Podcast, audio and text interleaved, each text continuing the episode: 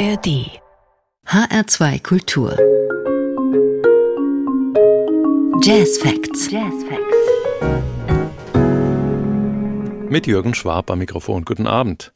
Am 24. April wurde der Bassist Norbert Dömling mit dem Darmstädter Musikpreis 2023 ausgezeichnet.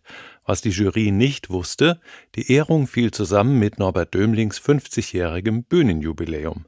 Denn 1973 hatte der damals 21-jährige Bassist beschlossen, es als Musiker zu versuchen. Eine gute Entscheidung, wie unter anderem dieses Solostück für sechsseitige Bassgitarre und Loop Delay beweist.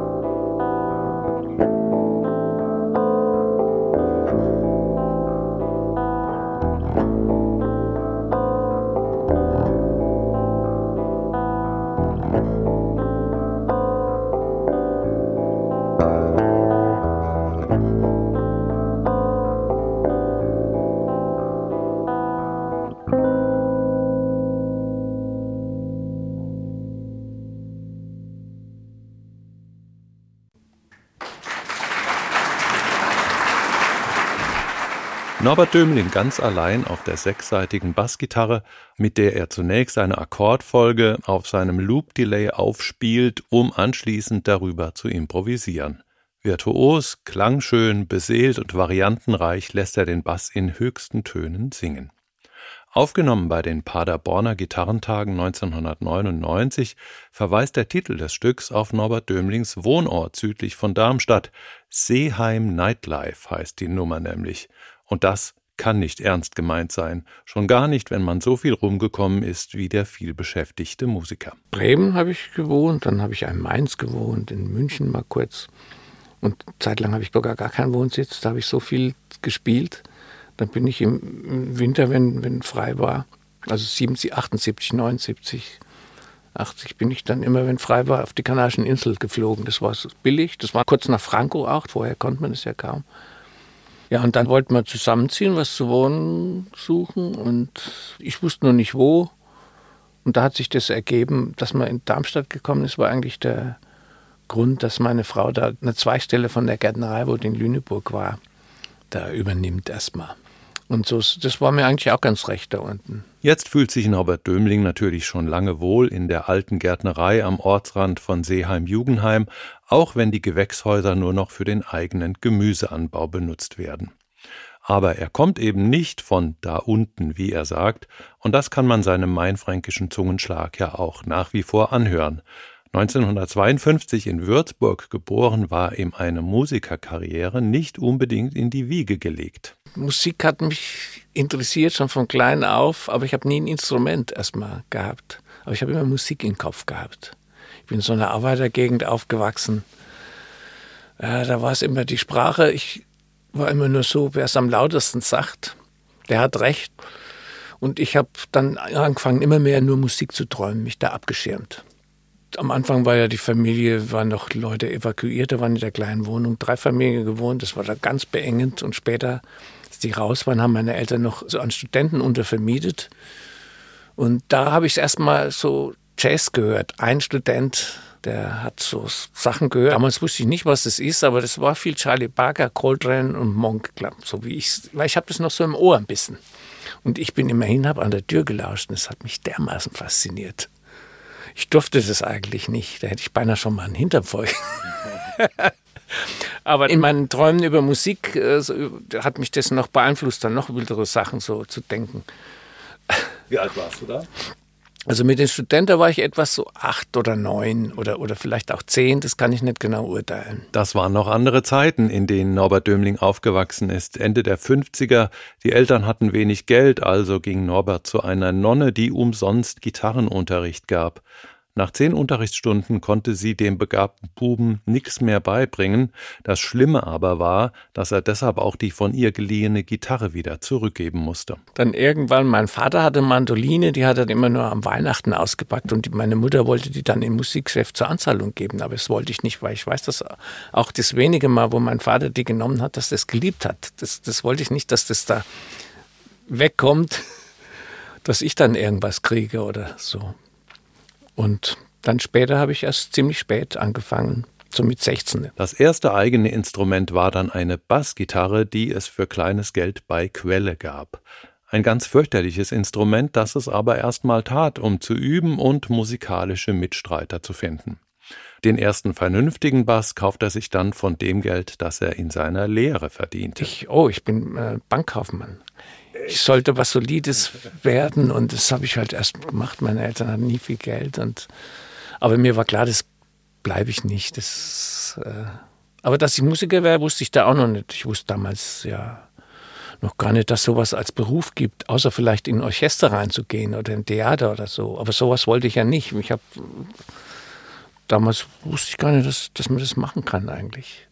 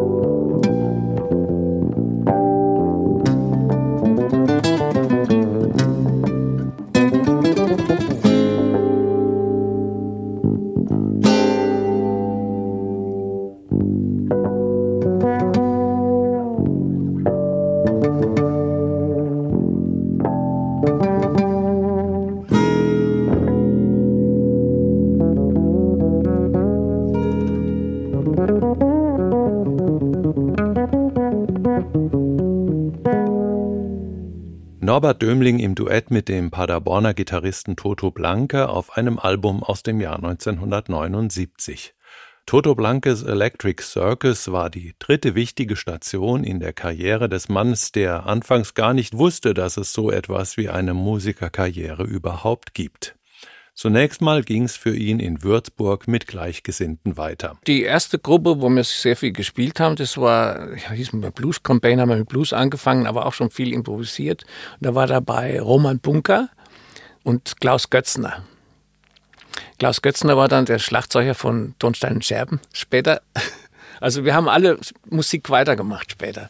Roman Bunker hat äh, E-Gitarre gespielt und dann hat er sich in, in Ut verliebt und hat ganz viel Ut gespielt und äh, ist selbst in Ägypten immer eingeladen worden. Da hat er mit bekanntesten Musikern dort gespielt. Solche musikalischen Erfolge sind damals aber noch Zukunftsmusik, denn zunächst mal müssen die jungen Musiker ihre Sporen verdienen. Während der Zeit hatte ich bei den Amerikanern gespielt, ganz viel mit dieser Gruppe, mit dem Roman und dann später waren noch andere Leute dabei und Klaus Götzen. Also die Nächte waren lang, oft fünf Tage die Woche und kam man um drei nach Hause oder noch später. Manchmal von, haben auch weiter weggespielt bis nach Mannheim von Würzburg aus oder so. In den besseren Clubs dann, wo man, in den besseren Clubs dann, wo man ein bisschen mehr verdient.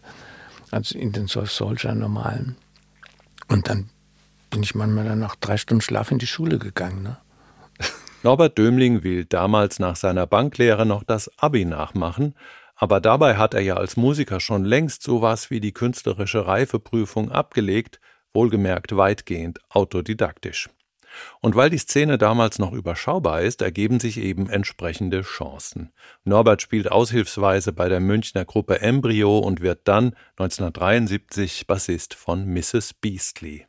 Und wie sich das für eine Krautrock-Band dieser Zeit gehört, leben die Musiker in einer Kommune zusammen und probieren natürlich auch die einschlägigen Mittelchen, um ihre Musik noch psychedelischer klingen zu lassen. Aber sie tun eben nicht nur das. Nee, man wollte schon gut spielen oder, oder Auftritte haben. Äh, das war jetzt, ja, das ist schon beides, die Mischung. Ich habe auch unterwegs dann bei mir, ich hatte ja keine Noten, das ist nicht so gelernt und nichts, habe ich dann angefangen, immer auf Tour, auch oft, wenn ich nicht selber den Bus gefahren habe, dann immer, habe ich mir so ein Heftchen gekauft, Solfège de Rhythmus, französisch, dachte ich unterwegs, so Noten, die Tonhöhen, das war zu wackelig im Auto, aber wenigstens, dass ich das rhythmische Notenlesen schon mal lerne. Hab da gezählt und rumgemacht, geklopft und so vor mich hin.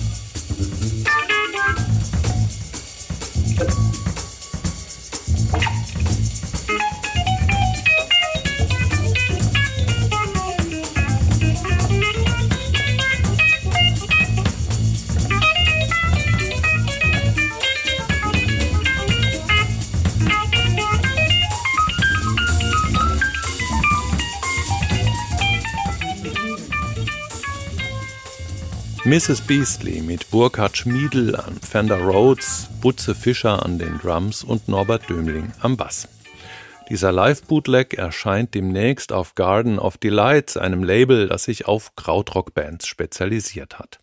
Aufgenommen wurde er 1976 in Minden und damit in einer Zeit, als Norbert Dömling nach neuen musikalischen Herausforderungen sucht. 76 oder Anfang 77 habe ich Miss Beasley gesagt, sucht euch mal jetzt einen anderen Bassisten, obwohl das da am besten lief, aber ich muss jetzt was anders machen. Aber ich wusste noch nicht was. Ich wusste noch nicht was.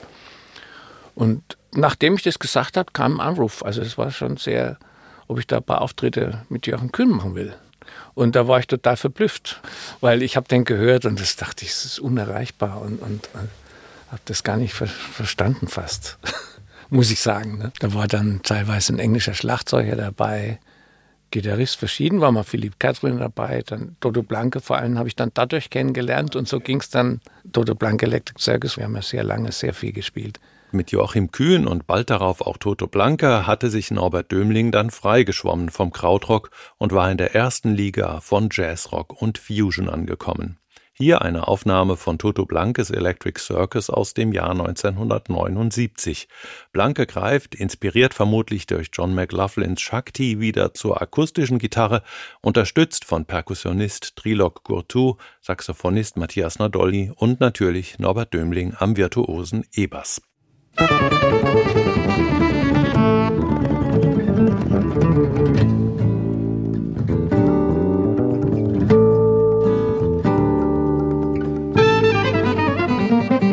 Música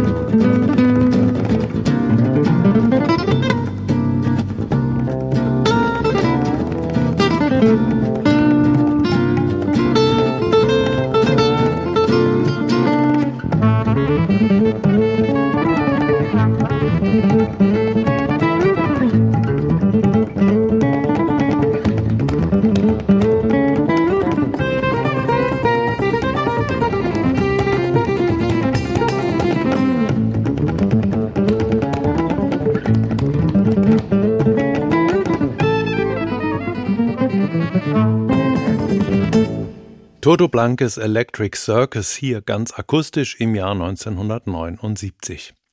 Ein anderer Gitarrist, mit dem Norbert Dömling ab den frühen 80er Jahren zusammengearbeitet hat, ist Juraj Galan. Mit ihm spielte er regelmäßig in einem Duo, das gelegentlich auch durch den Schlagzeuger Billy Cobham ergänzt wurde. In den 90er Jahren formieren die beiden das Trio Jazz Meets Tango, das in dieser Aufnahme von 1999 durch den Bandonionspieler Serge Amico komplettiert wird.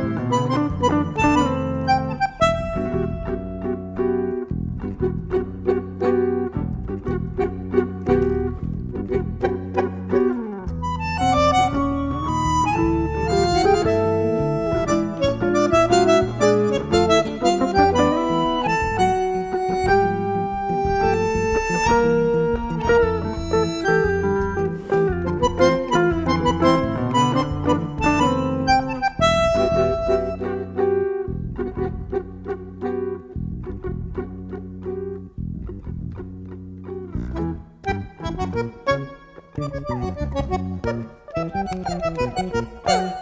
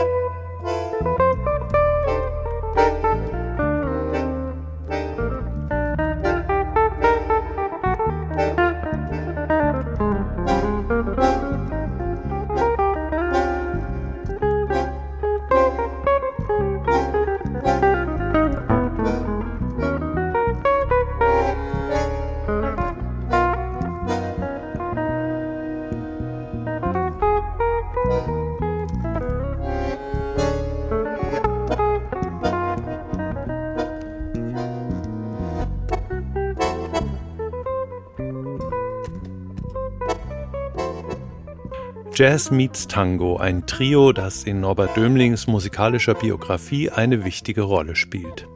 Es ist unmöglich, in dieser halben Stunde an allen Stationen Halt zu machen, die die 50-jährige Karriere des Bassisten geprägt haben. Erwähnt sei hier wenigstens seine Zusammenarbeit mit Peter Horton, Birelli Lagren, Dom Um Romao, Charlie Mariano oder mit der Gruppe Fifty Fingers um Ali Neander. Norbert Dömlings jüngstes Projekt ist das Duo Flute and Bass mit der Flötistin Stefanie Wagner. Wir haben schon mal gespielt im Trio mit dem Christoph Aubel, haben wir mal so ein Trio gehabt, aber ich habe das schon, schon mal vor längerer Zeit gesagt und dann nochmal und irgendwann plötzlich hat sich so ergeben, ja. Kurz vor Corona, ja, leider, ja. Was heißt leider gut? Da war es dann noch praktisch dann vor Ort. Stefanie wohnt ja im gleichen Dorf. Womit wir wieder in Seeheim-Jugendheim angekommen wären. Auf dem Gelände der Gärtnerei konnten Norbert Dömling und Stefanie Wagner eben auch mal im Freien an ihren Stücken arbeiten und üben. So entstand das Repertoire für die gemeinsame CD Traces, die Anfang Mai beim Schweizer Label Unit Records erschienen ist. Hier daraus zum Schluss dieser Sendung noch der Titel Flöte Kontrabass, der Norbert Dömling nun endlich auch mal auf dem Kontrabass zeigt. Außerdem ist das Stück wie fast alle Titel dieser Sendung von Norbert Dömling komponiert. Die Musik, die er seit seiner Kindheit im Kopf hört, die befördert er nämlich schon lange nach draußen, wo sie dann für alle hörbar Gestalt annimmt. Das waren die Jazz Facts mit einem Porträt des Bassisten und frisch gebackenen Trägers des Darmstädter Musikpreises 2023. Diese Sendung steht wie immer noch 30 Tage in der ARD Audiothek und auf hr2.de zum Nachhören bereit. Danke, dass Sie dabei waren, sagt Jürgen Schwab.